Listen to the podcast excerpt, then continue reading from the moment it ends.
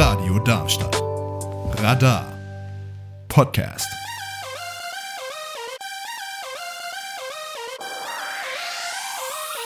Endlich 18. Das Magazin von jungen Erwachsenen, aber für alle interessierten Hörerinnen und Hörer. Eine Produktion für Radio Darmstadt. Jetzt auch als Podcast auf allen Podcast-Plattformen.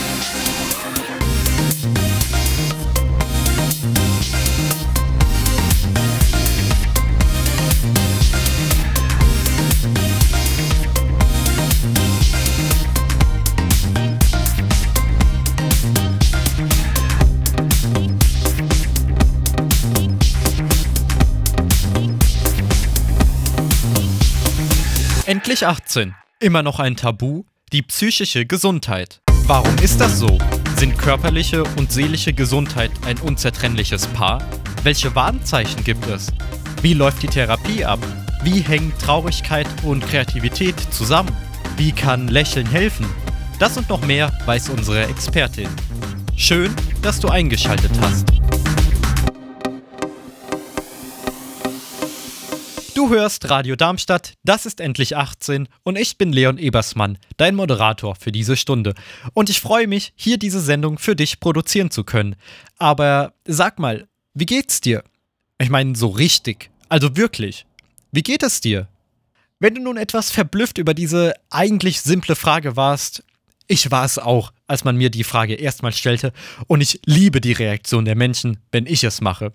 Unsere psychische Gesundheit fällt noch immer unter den Tisch, weil es eben keine sichtbaren Verletzungen gibt, wie beispielsweise bei einer Schürfwunde am Knie nach dem Sport. Deswegen habe ich mir die geballte Kompetenz in Sachen psychischer Gesundheit in Form von Heike Winter von der Psychotherapeutenkammer Hessen in die Sendung eingeladen. Hallo.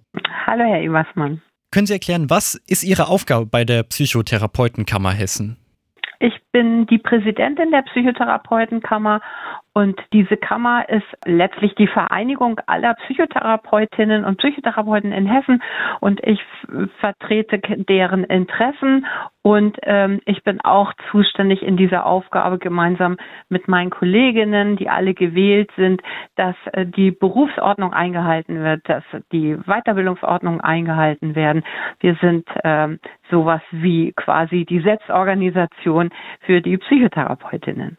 Nun bin ich in dem Thema psychische Gesundheit ein absoluter Laie. Deswegen frage ich doch mal ganz plump, was ist denn psychische Gesundheit, beziehungsweise wo fängt es an? Weil Bauchschmerzen, ein Gefühl der Übelkeit und Schlaflosigkeit ist ja erstmal was physisches, aber das kann ja Gründe haben, sowas wie zum Beispiel Prüfungsangst oder ähm, was weiß ich, vielleicht auch Mobbing, wenn es blöd gelaufen ist. Deswegen, wo kann man da den, äh, die, die Trennlinie setzen?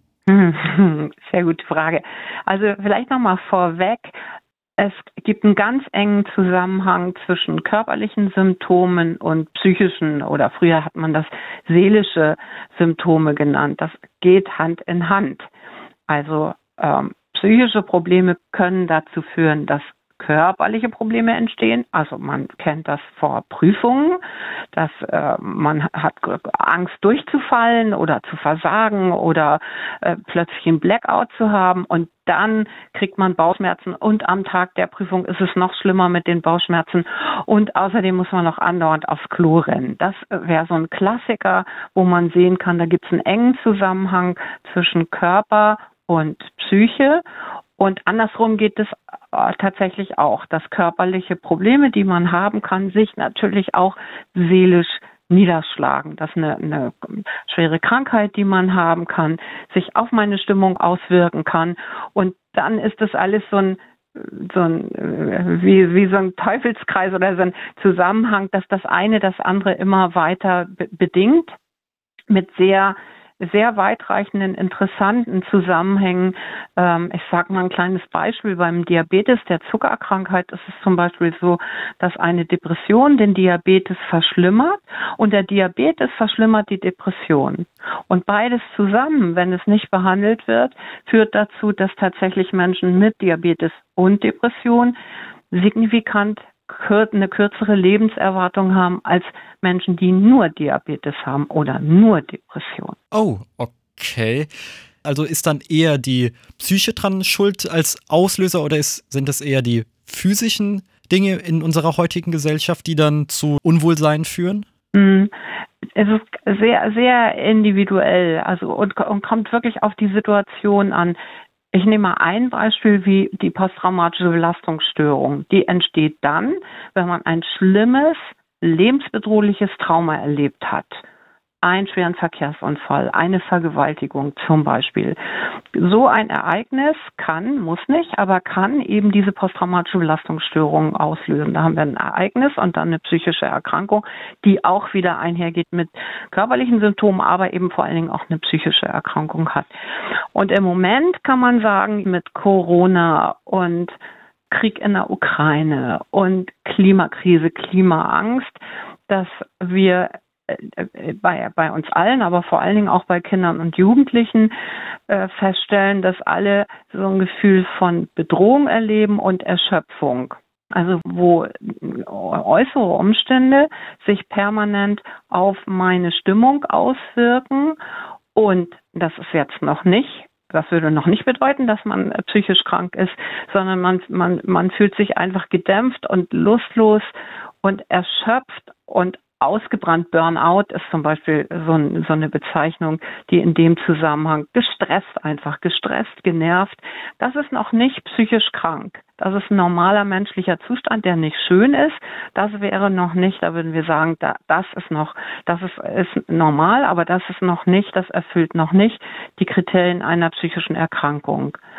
Wenn dieser Zustand dauerhaft anhält und ich außerdem auch noch anfange, meine Hobbys nicht mehr zu pflegen oder, oder Aktivitäten, die ich sonst mit großer Freude gemacht habe, wie kreativ sein, Musik machen, malen, Freunde treffen, Sport machen, wenn ich anfange, das zu vernachlässigen, weil ich immer so erschöpft bin und so lustlos und dann kann das dazu führen, dass tatsächlich aus so einem Gefühl von erschöpft sein, ausgebrannt sein, sich eine Depression entwickeln kann. Nicht muss, aber kann.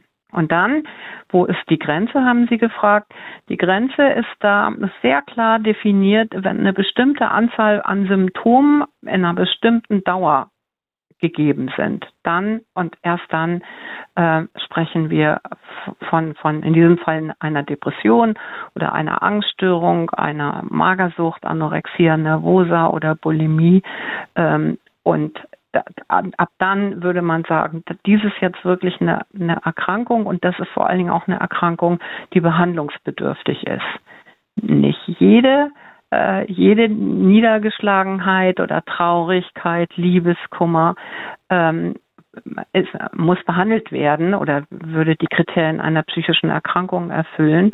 Aber wenn das lang andauert, und mich abhält, gerade beim Beispiel der Depression, halt meinem Leben nachzukommen, meinen, meinen Zielen, meinen Hobbys, ähm, dann, dann würde man sagen, ähm, es wäre wirklich angeraten, sich äh, psychotherapeutische Hilfe zu holen. Das ist ein bisschen wie, wenn Sie eine Erkältung haben, gehen Sie nicht sofort zum Arzt.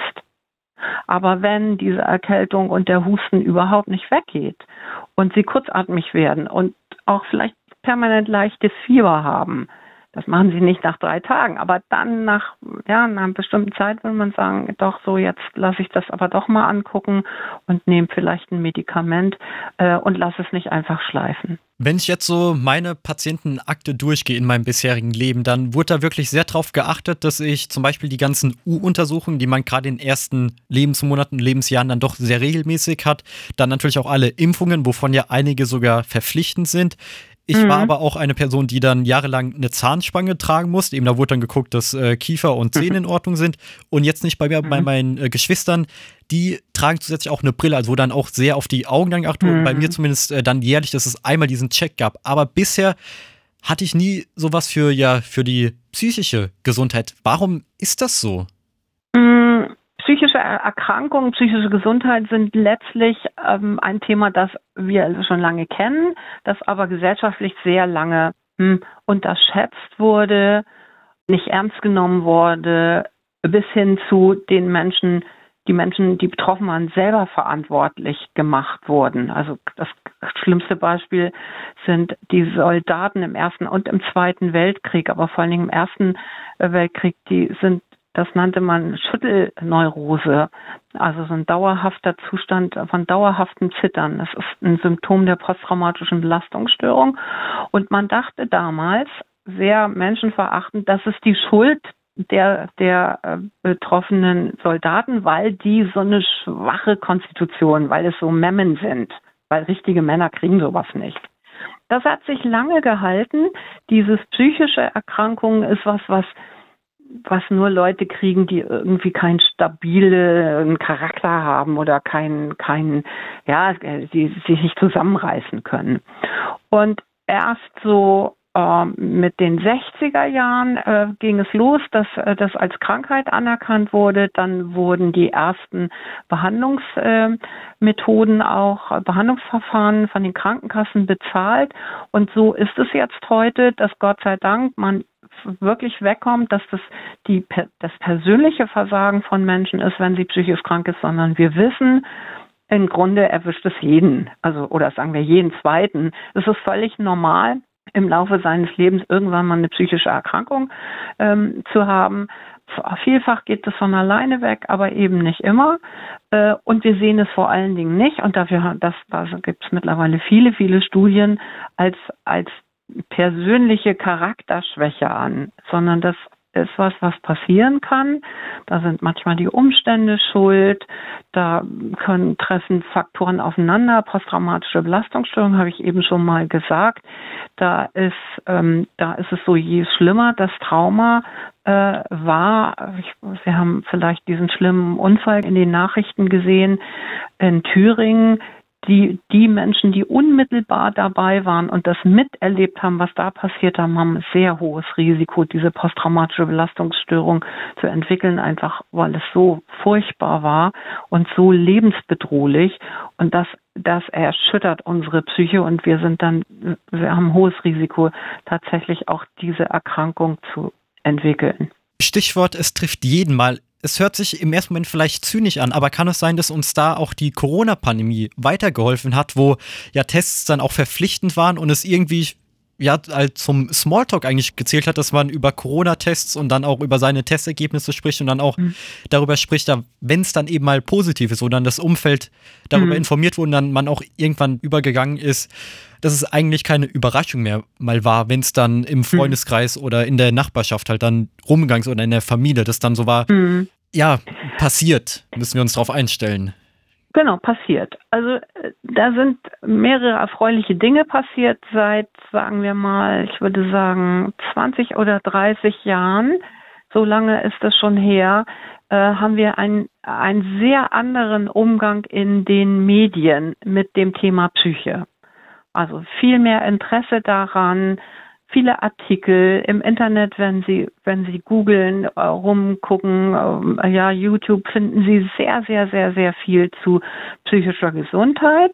Wir haben unheimlich viele Bücher, die dazu geschrieben worden sind. Was kann ich für mich selber tun? Wenn es um Gesundheit geht, dann, dann wird immer, immer das Thema psychische Gesundheit auch mit adressiert. Also da hat sich in der Gesellschaft total viel verändert und über diese Veränderung gehen Menschen jetzt auch offener damit um. Es ist keine Schande mehr zu sagen, äh, ich habe eine Depression oder ich habe tatsächlich eine Angststörung, eine soziale Phobie und ich bin in Behandlung. Das ist klug. Das ist nichts, wo man sich schämen muss, sondern das ist klug. Und über diese Offenheit ist sehr viel passiert. Und in der Corona-Pandemie ist es nochmal sehr stark aufgegriffen worden und vor allen Dingen da auch das Thema passt gut auf euch auf. Ähm, sucht euch Hilfe, äh, guckt nicht die ganze Zeit nur äh, Corona-Nachrichten an. Beim Ukraine-Krieg war es übrigens auch so. Das tut einem einfach nicht gut, ständig so dramatische Nachrichten zu hören. Geht ein bisschen raus, versucht euch zu bewegen, Sport zu machen, versucht mit den Leuten mit denen ihr äh, zusammen eingesperrt seid, äh, zu sprechen, zu spielen, einander nah zu sein, Kontakte aufrechtzuerhalten über über ähm, äh, über Telefonieren, über Videokonferenzen, nicht nicht allein zu sein. Also da hat sich total viel geändert, Gott sei Dank. Äh, wir wissen viel mehr und und die Gesellschaft insgesamt geht positiver damit um. Also wir haben Fußballspieler, Schauspieler, die ganz offen sagen, ich hatte eine Depression und das und das habe ich dazu gemacht. Und dadurch, dass alle offener damit umgehen, ähm, dass wir es mehr wahrnehmen und mehr hören. Manchmal hat man das Gefühl, es nimmt zu und es wird immer schlimmer. Das ist aber nicht so. Es nimmt tatsächlich nicht zu. Aber was zugenommen hat, ist, dass wir genauer hingucken und dass heute ähm, zum Thema zurück, wo Sie gesagt haben, es gibt keine Vorsorgeuntersuchung. Ähm, ja und nein, also die heißen nicht so, aber tatsächlich der, der Hausarzt guckt sich das schon genau an und er ähm, diagnostiziert heute, erkennt heute früher als besser, äh, als äh, besser als früher, dass ähm, wenn, wenn Menschen unter einer Depression leiden und äh, verweist äh, die Patienten weiter. Wie muss ich mir das vorstellen? Muss ich das explizit bei meinem Hausarzt dann anfragen oder begutachtet der mich einfach an, wie ich bei einer ganz normalen Behandlung dann agiere? Also jetzt angenommen, zum Beispiel, ich gehe hin, mhm. ähm, weil mhm. mir mein Rücken schmerzt und dann mhm. sieht er aber oder versucht herauszulesen, je nachdem, wie ich agiere und dann drauf bin, versucht er da rein äh, dann mehr zu interpretieren und dadurch was zu erkennen? Also der, der, dem sollte auffallen, dass sie nicht nur Rückenschmerzen haben, sondern dass sie auch in gedrückter Stimmung sind. Sicherheitshalber sollte man es ansprechen, dass man außerdem morgens schwer aus dem Bett kommt, zu nichts mehr Lust hat und schon seit Wochen äh, sehr viel schläft oder gar nicht mehr schläft ähm, und dass, dass, ja, dass man niedergeschlagen, hoffnungslos, traurig ist, bis hin möglicherweise, und das sollte man ihm wirklich sagen, äh, dass man manchmal denkt, man wäre am liebsten, äh, man könnte für immer schlafen. Ja, also die, die, die Hausärzte äh, haben ja immer wenig Zeit, deswegen sicherheitshalber sagt man es, aber er, der guckt, er hat ein Auge auf sie, ihr Hausarzt, und dem, wenn er sie kennt, das so, also meistens ist es ja so, dass wir unsere Hausärzte ähm, auch lange haben, dann fällt ihm das auch auf, dass ihre Stimmung sich verändert hat. Und dann und das passiert in ganz vielen Fällen, würde der sagen, ich empfehle Ihnen, ähm, sich ähm, eine, eine, eine Psychotherapie, in Psychotherapie zu begeben. Manchmal kann er einem auch empfehlen, weil er mit Psychotherapeuten eng zusammenarbeitet. Manchmal ähm, kann man über die, ähm, es gibt so eine, so eine ähm, Terminservicestelle bei der Kassenärztlichen Vereinigung oder es gibt auch bei uns bei der Psychotherapeutenkammer eine Psychotherapeutensuche. Manchmal muss man sich auch selber auf die Suche machen oder und man kann mal ein bisschen rumfragen im Freundes- und Bekanntenkreis, wer schon mal in Psychotherapie war und ob jemand, also im Grunde so wie sie das mit all ihren anderen Ärzten auch machen, äh, ja, ich suche einen Urologen oder ich suche eine Gynäkologin, äh, bei wem bist du denn? Oder ich brauche einen neuen Zahnarzt, bei wem bist du denn? So würde man dann jemanden finden. Ich möchte doch mal etwas tiefer auf die Medien eingehen. Und zwar, mhm. da habe ich zumindest in meiner Social Media Blase beobachtet, dass immer mehr Leute offen über ihre Therapie sprechen. Das ja. weckt jetzt für mich den Anschein, dass die psychische Gesundheit eher ein Thema bei jungen Leuten ist. Liegt das einfach nur an meiner Social Media Blase oder ist das tatsächlich mhm. so? Und was könnte dann im späteren äh, Lebensverlauf denn Anlass dafür sein, dass meine psychische Gesundheit eingeschränkt oder gefährdet ist? Mm, also Sie beobachten das völlig richtig. Das ist so, dass junge Leute viel offener damit umgehen als ältere. Die Jungen sind nicht psychisch kränker als die Alten. Das, äh, also da haben wir ganz saubere Zahlen. Das ist so nicht ähm, Corona war für junge Menschen nochmal deutlich belastender als für ältere oder Hochbetagte. Also die es nicht raus können, meine Freundin nicht treffen, mein Leben verpassen im Grunde. Also mein Bachelorstudium gar nicht an die Uni zu gehen, das, das war echt eine Vollkatastrophe. Also das war wirklich, da, da haben wir wirklich überreagiert, muss man sagen. Und die, die psychischen Folgen dieses Eingesperrtseins, des Lockdowns, ähm, die waren gravierend. Also das, das hat wirklich zu einer gravierenden Zunahme von psychischen Erkrankungen bei Kindern und Jugendlichen geführt die Älteren sind in einer anderen Lebensphase. Also was weiß ich, wenn ich mit 65 mit meiner, mit meinem Ehemann in Rente in meinem kleinen Schrebergarten da habe ich nicht das Gefühl, dass ich groß was verpasse, weil ich bin eben nicht 18, 19, 20, wo ich denke, so jetzt fängt das Leben an und jetzt mache ich Party und jetzt erlebe ich tolle Sachen und ziehe aus zu Hause und und äh, das da, da haben wir einfach sehr, das ist sehr unterschiedlich. Ähm, welche Aufgaben oder welche Erwartungen und Hoffnungen man in welcher Lebensphase ähm, machen will und machen muss bei den heute äh, älteren, sagen wir mal äh, ab 60 und noch älter oder 80, die sind in anderen Zeiten groß geworden, also ihre, ihre Urgroßeltern ähm, oder Großeltern ähm, sind zu einer Zeit ähm, groß geworden, wo psychische Erkrankungen wirklich persönliche Schwäche waren. Und wo man, das muss man auch nochmal sagen, ähm, im Dritten Reich, ähm, wo es tatsächlich ähm, in dieser Aktion T4 ähm, zu, zu Tötung von psychisch kranken Menschen in großer Zahl gekommen ist, weil, weil dieses grauenhafte mörderische System der Meinung war, psychisch kranke Menschen äh, führen ein nicht lebenswertes Leben und sie müssen getötet werden. Also da gibt es bei den, die in den 30ern äh, geboren sind, tatsächlich auch noch eine Erinnerung, dass man mal lieber nicht sagt, dass man psychisch, weil es war echt mal lebensgefährlich in diesem Land. Also die, der, der Umgang mit psychisch Erkrankten und man, das man muss sich auch vorstellen, die Psychiatrien in der Zeit waren ganz grausame Verwahranstalten, wo man gefesselt worden ist, wo man mit Medikamenten ganz grauenhaft ruhig gestellt worden ist und wo man tatsächlich als Ausgestoßener in der Gesellschaft ähm, galt. Und es gibt berühmte Beispiele, wo Menschen wirklich einfach weggesperrt wurden. Die waren vielleicht sogar noch nicht mal ähm, krank, aber irgendwie aus, aus dem Wege geschaffen worden sind in der Psychiatrie und quasi diese Erinnerung, wie wie geht, wie geht diese eine Gesellschaft oder ein System mit psychisch Kranken? Und die haben viele von den Hochbetagten haben die noch. Und aus dieser Erfahrung würden die nicht zugeben, dass sie psychisch erkrankt sind. Hm. Nichtsdestotrotz sind sie das. Also wir, da wo man Untersuchungen gemacht hat mit hochbetagten Menschen, zum Beispiel in Alten- und Pflegeheimen, ist ein hoher Teil psychisch krank und viele von denen, also sogar die Hälfte, über die Hälfte, kriegen Psychopharmaka eben, weil sie psychisch krank sind. Aber anders als junge Menschen ähm, fordern die keine Behandlung ein. Also eigentlich müsste die Konsequenz sein, wenn, wenn ich doch merke, ich bin psychisch krank, dann muss ich, das ist eine Krankenkassenleistung, eigentlich darauf bestehen, sagen, wo ist mein, meine Psychotherapeutin? Wann kommt die hier ins Altersheim? So, so wie der Hausarzt, ja? Wann kriege ich hier eine Behandlung? Ich kann alleine nicht mehr raus, wann kommt die gefälligst?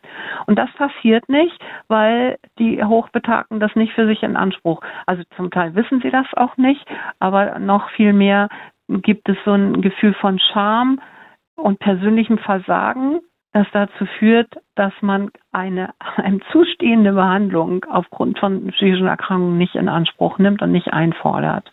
Das sind die Hauptunterschiede, während die, die junge Generation ist ganz anders aufgewachsen, viel mehr Wissen über psychische Erkrankungen, viel mehr Offenheit, insgesamt Gefühle zu zeigen und darüber zu reden, wie es mir geht, zu weinen, wenn ich traurig bin, zu sagen, dass ich Liebeskummer habe.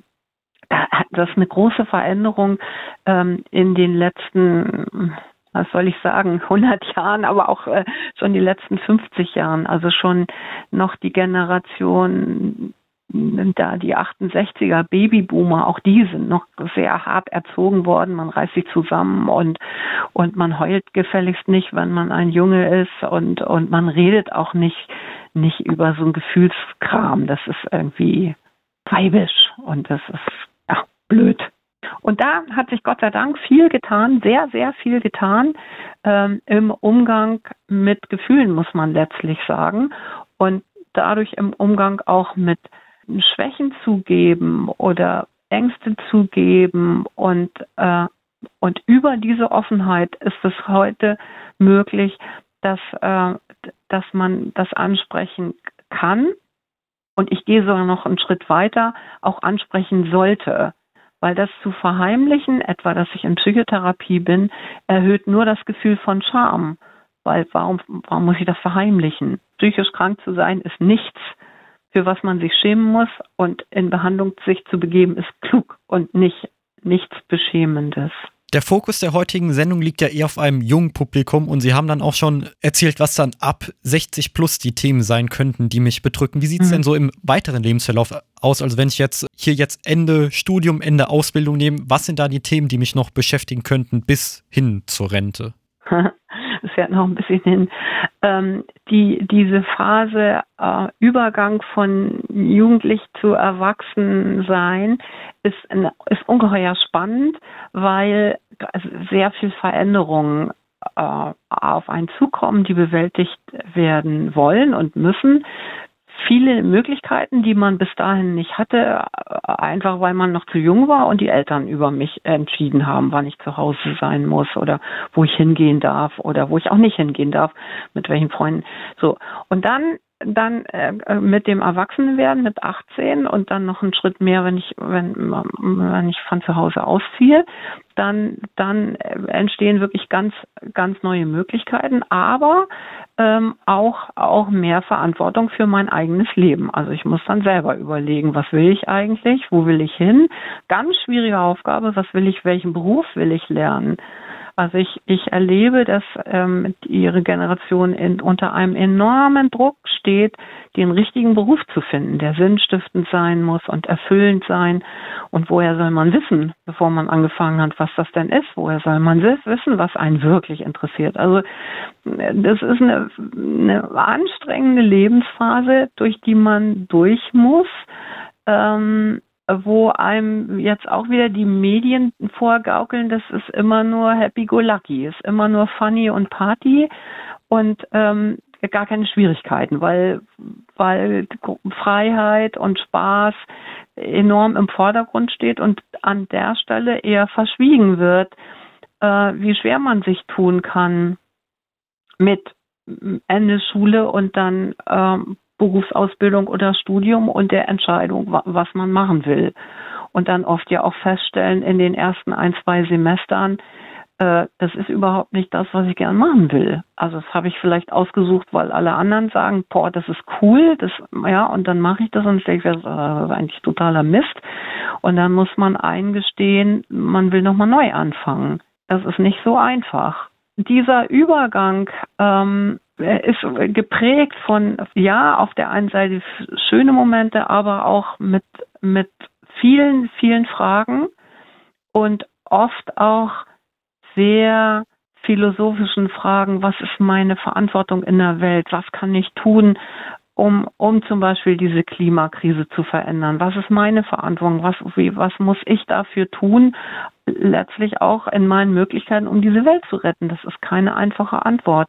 Bis hin, wie geht denn das weiter? Also kann ich mir vorstellen, in zehn Jahren Kinder zu kriegen, wenn wir möglicherweise diesen Kipppunkt überschreiten, einhergehend mit, mit, mit unter großen, großen Ängsten, großen Sorgen, wird man auf dieser Erde noch leben können. Weil die Alten, die das jetzt angerichtet haben, die sind nicht mehr da. Aber für, für ihre Generation wird es doch noch lange dauern. Also das sind, sind wirklich existenzielle Belastungen, die einem das Herz sehr schwer machen können. Woran erkenne ich denn, dass auch bei mir etwas im Argen liegen könnte? Also der Begriff verwende ich ja in dem Kontext nur ungern, aber man spricht ja sehr schnell von der sogenannten Winterdepression. Und mhm. ich meine, zumindest das kenne ich aus im Winter, die Lust auf irgendetwas, gerade auch äh, durch dann die Dunkelheit, die sonst den ganzen Tag über ist, etwas gering ist mhm. im Gegensatz zu jetzt so sonnigen Tagen wie heute, wo man dann viel motivierter ist. Das ist dann, wo ich sagen würde, das ist nur zeitweise. Woran erkenne ich denn, dass es was Ernsthaftes sein könnte? Was sind Signale, auf die ich unbedingt achten sollte?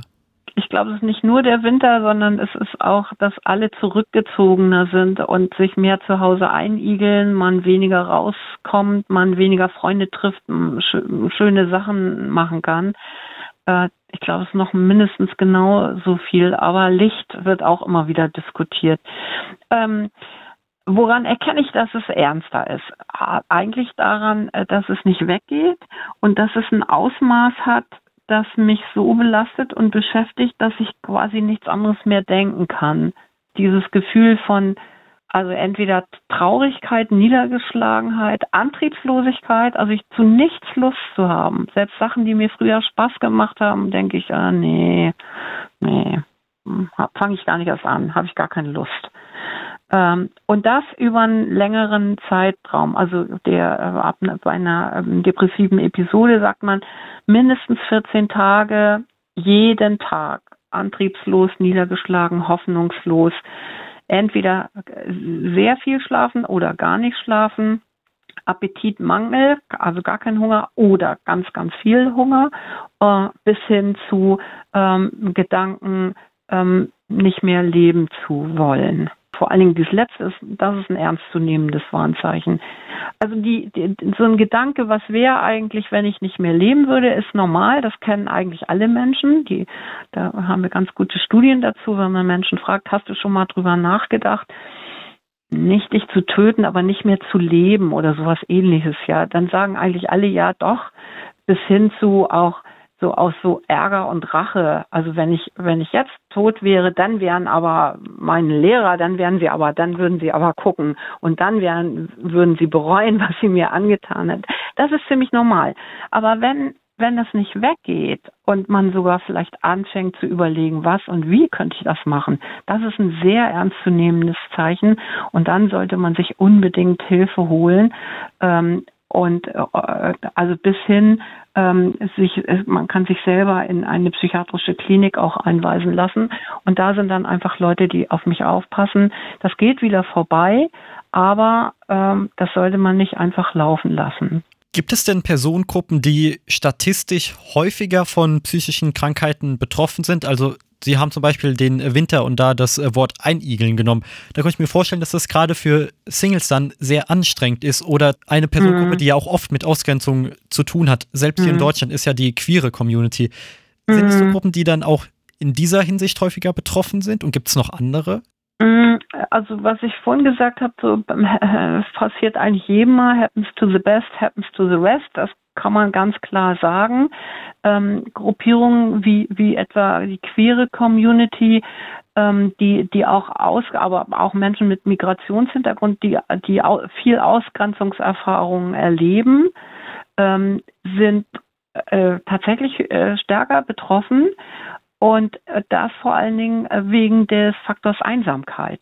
Einsamkeit ist was, was, was Menschen depressiv macht. Wir sind dafür nicht gemacht einsam zu sein, allein zu leben, keine Freunde zu haben, keine Familie, das bekommt uns extrem schlecht. Und diese, in diesen Gruppierungen kann, wenn man nicht aufpasst, ähm, kann da, oder aufpassen ist das falsche Wort, aber kann, kann das eben dazu führen, dass, ähm, die, dass sie sehr einsam sind. Äh, und da ist nochmal doppelt und dreifach wichtig, sich Gleichgesinnte zu suchen. Leute, die mich verstehen. Das, das müssen nicht unbedingt aller, allerbeste Freunde sein. Das reicht schon, ähm, ja, wenn da jemand ist, der in einer ähnlichen Situation ist oder der Verständnis für mich aufbringt.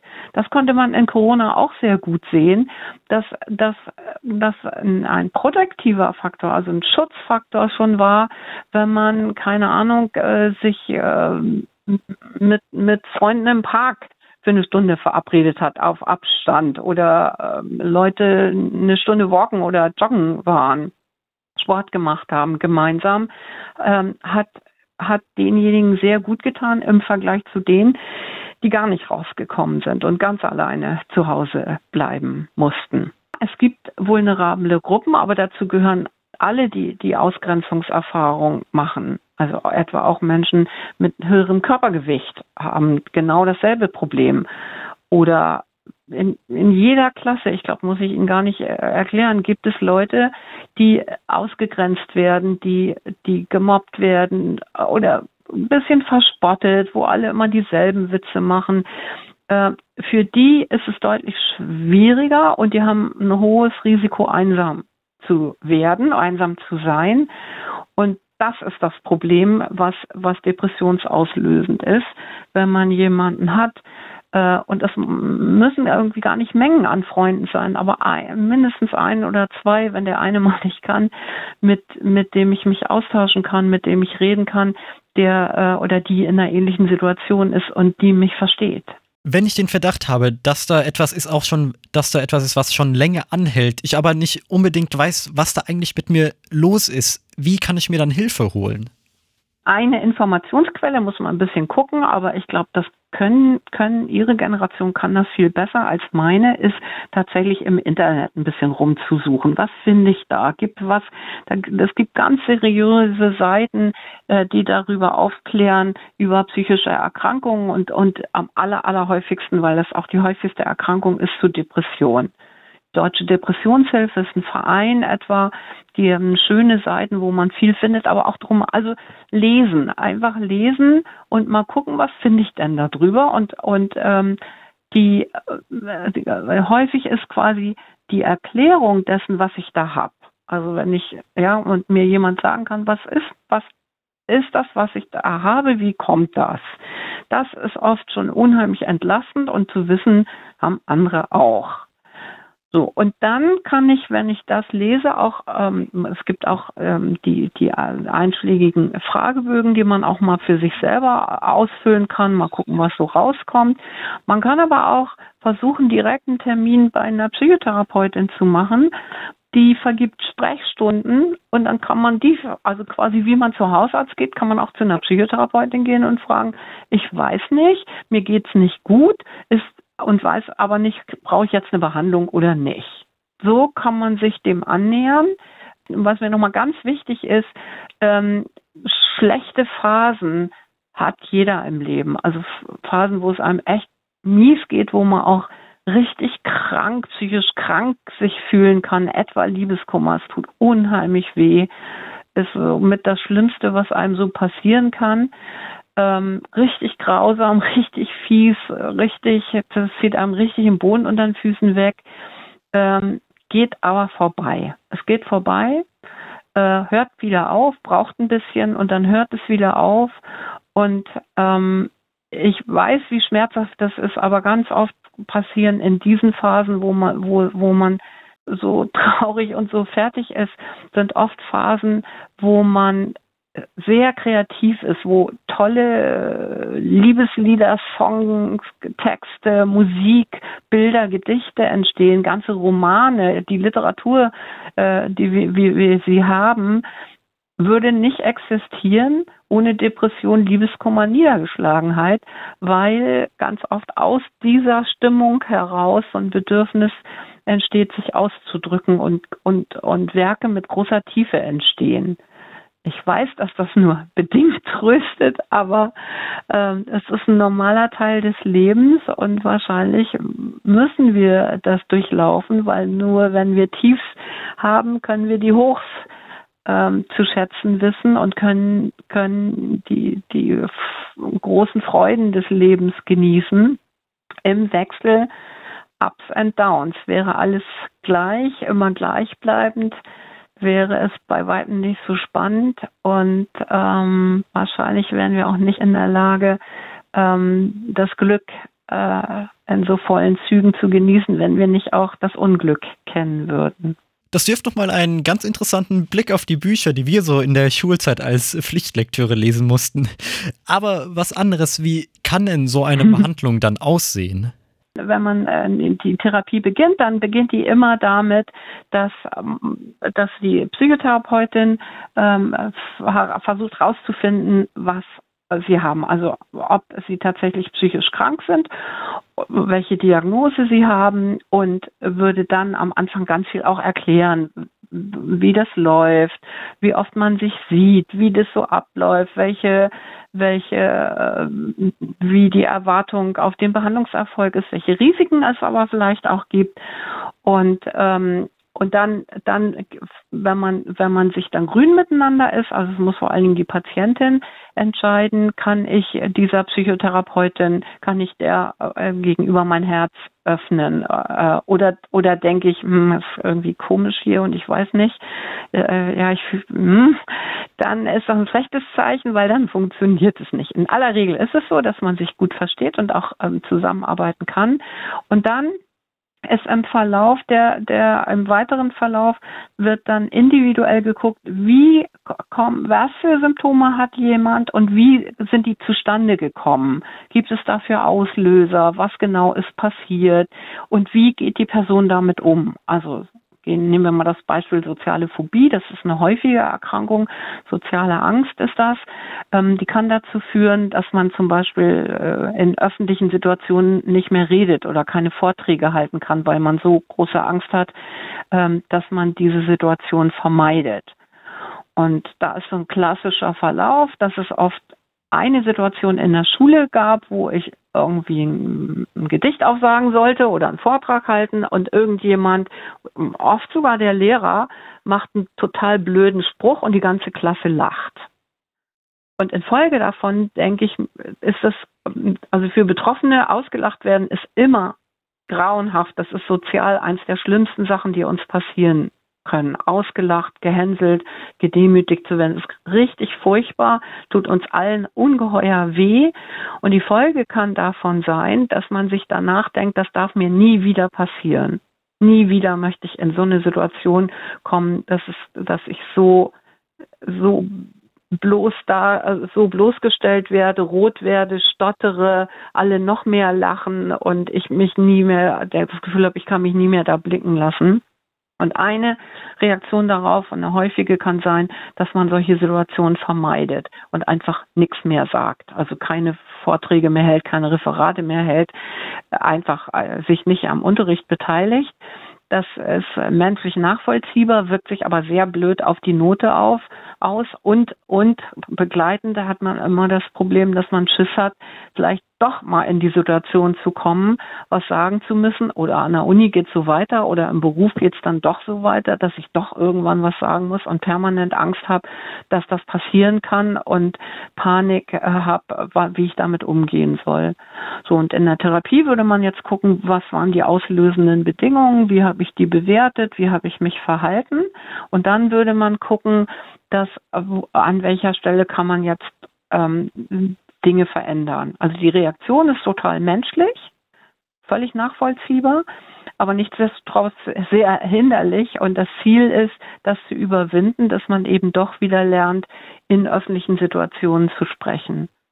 Und ein wichtiger Teil ist da meine Bewertung ähm, zu verändern, meine Gedanken, was ich über diese Situation denke und darüber, wer daran schuld ist und aber auch Bewertungen da, ähm, über mich selber. Also was sagt das über mich selber aus? Bin ich wirklich dadurch ein schlechter Mensch, dass, dass ich ausgelacht worden bin? Und nein, bin ich natürlich nicht. Weil das sagt überhaupt nichts aus. Das sagt, dass diese Gruppe doof ist. Aber es sagt gar nichts über mich aus. Weil der, unser Wert hängt nicht davon ab, wie uns andere sehen.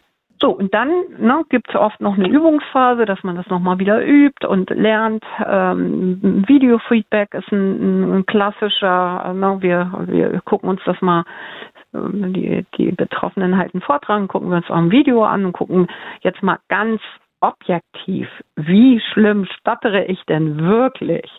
Und ganz oft sieht man dann, ist überhaupt nicht schlimm, die anderen sehen, können das gar nicht sehen. Äh, das sind meine, meine Gefühle und Bewertungen ähm, und ein starkes Achten auf meine Reaktionen, ähm, die dazu führen, dass äh, ich so starke Angst kriege. Wenn man mal nicht der Sonnenschein in Person ist, ist ein nett gemeinter Ratschlag aber weiterhin halt Schlag, lächle doch mal oder anderen geht es viel schlechter. Du hast ein Dach überm Kopf, du hast drei Mahlzeiten am Tag und, und, und. Was möchten Sie diesen Personen sagen? Wenn man tatsächlich niedergeschlagen depressiv ist, könnte man äh, gerade mal ausflippen, weil es, es klingt echt total doof und banal. Ja, also das äh, so, es hilft einem überhaupt nicht und man fühlt sich nicht verstanden. Man ja, deswegen kann man nur allen sagen, äh, bitte nicht mit solchen plumpen doofen Ratschlägen äh, kommen, äh, weil es hilft mir nicht. Mir mir hilft viel stärker, wenn ich betroffen bin, dass jemand sagt, das kenne ich, sowas wie du hattest, hatte ich auch schon. Ich verstehe dein Leid. Das ist das, was uns wirklich hilft. Nichtsdestotrotz muss man sagen, aber das muss sich jeder selber sagen, ähm, dass wenn ich mir das selber sagen kann, ähm, oder ich das selber machen kann, mal lächeln, äh, tatsächlich führt das ist inkompatibel. Traurig sein und lächeln ist inkompatibel, dann muss sich der Körper entscheiden. Und oft ähm, äh, äh geht es mir tatsächlich besser. Aber das ist was, was man für sich selber entdecken muss. Das will man nicht als Ratschlag hören. Vielen Dank, Heike Winter von der Psychotherapeutenkammer Hessen, dass Sie sich für mich und meine Fragen Zeit genommen haben. Ich danke Ihnen. So schnell vergeht auch wieder eine weitere Episode von Endlich 18. Wir verabschieden uns von den Mikrofonen. Das Coming of Age Magazin Endlich 18 hörst du zuerst jeden vierten Sonntag im Monat ab 17 Uhr bei Radio Darmstadt. Schalte ein via UKW 103,4 MHz von Juli bis Dezember per DAB Plus oder im weltweiten Stream unter live.radiodarmstadt.de. Wenn du nicht genug von Endlich 18 haben kannst, dann höre jederzeit und überall die anderen Episoden des Podcasts auf der Podcast-Plattform deiner Wahl. Sei es Apple Podcast, Google Podcast, Spotify, Deezer, TuneIn und wie sie nicht alle heißen. Alle relevanten Links findest du auf unserer Website endlich18.eu. Überall dort, wo es geht, freuen wir uns über Lob, aber auch Tadel. Schreib uns eine E-Mail an 18.endlich18.eu für Feedback oder deinen Themenvorschlag. Bleibe Radio Darmstadt weiterhin treu und gebe auch meinem Technikmagazin Radio.exe eine Chance. In diesem Sinne, mach's gut, hau rein und ciao. Radio Darmstadt. Radar. Podcast.